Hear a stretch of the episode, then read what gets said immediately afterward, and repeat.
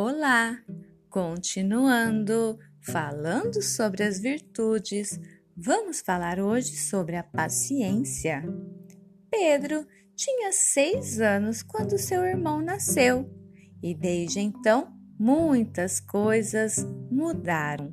A mãe de Pedro passava muito tempo com o bebê, alimentando, dando banho, trocando as fraldas.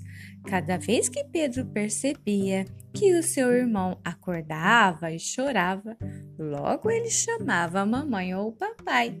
Ele sempre esperava a mamãe cuidar de seu irmão para depois então falar com ela, pedir aquilo que precisava.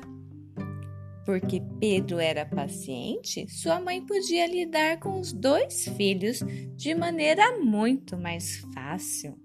Pedro também era um menino muito compreensível e ajudava sempre que precisava. Depois que seu irmão cresceu, eles se tornaram grandes amigos e brincavam e estavam sempre juntos.